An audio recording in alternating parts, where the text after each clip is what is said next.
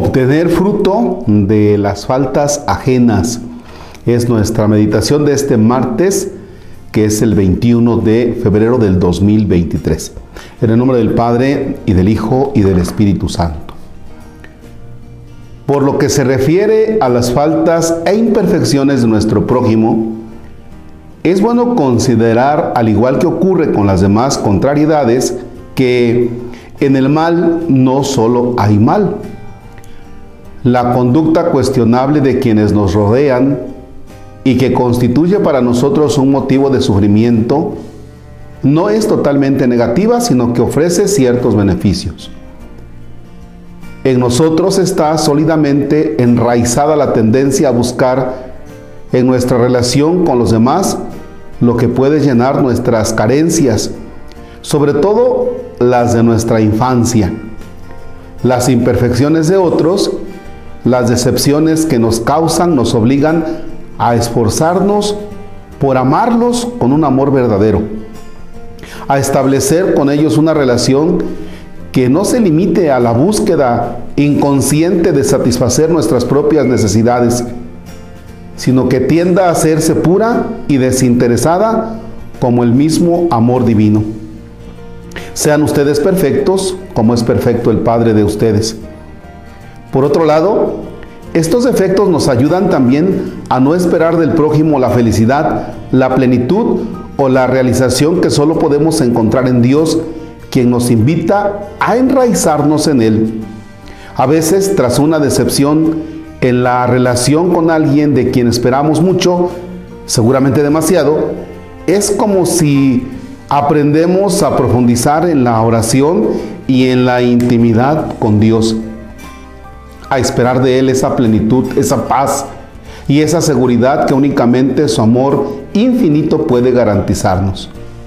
Cuando los demás nos defraudan, nos hacen pasar por un amor idólatra, un amor que espera demasiado a un amor realista, libre y por lo tanto finalmente dichoso. El amor romántico siempre se verá amenazado por las decepciones. La caridad jamás, porque no busca su propio interés. Ándale, está interesante, ¿verdad?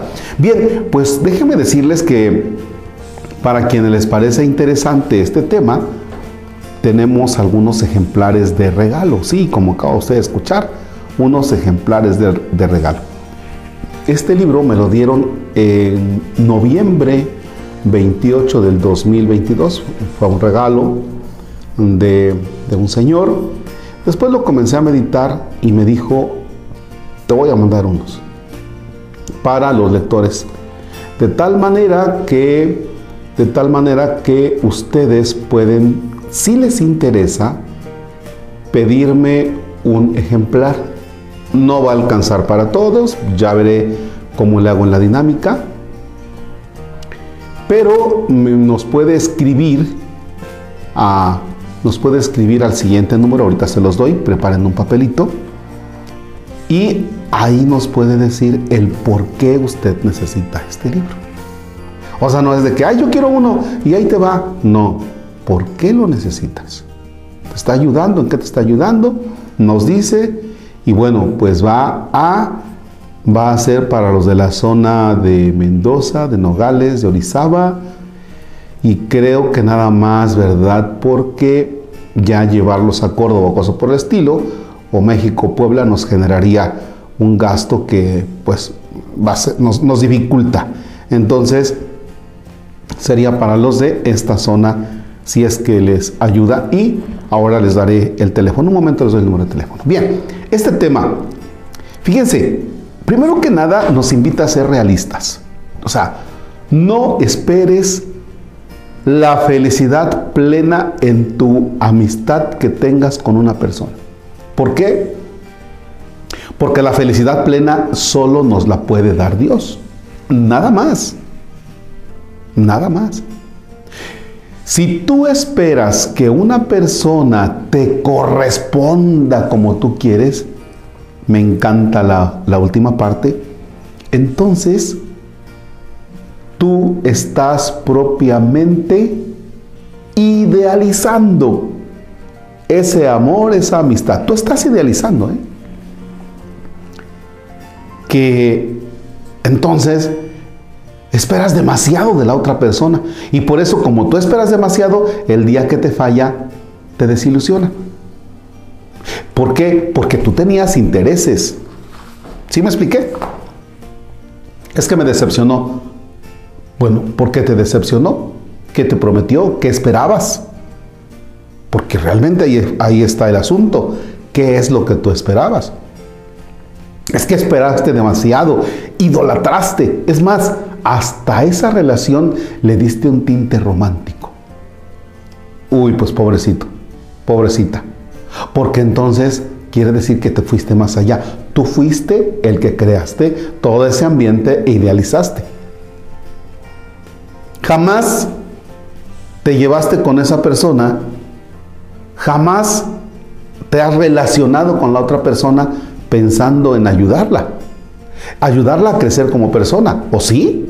Pensabas que te iba a ayudar a ti a crecer como persona, pero ¿cómo estás ayudando tú a la otra persona? En ese sentido, la relación que mantenemos con las otras personas es de caridad en el sentido de amor, porque tú entonces lo que esperabas era ayudar a crecer a la persona como tal y no sacar un beneficio para ti.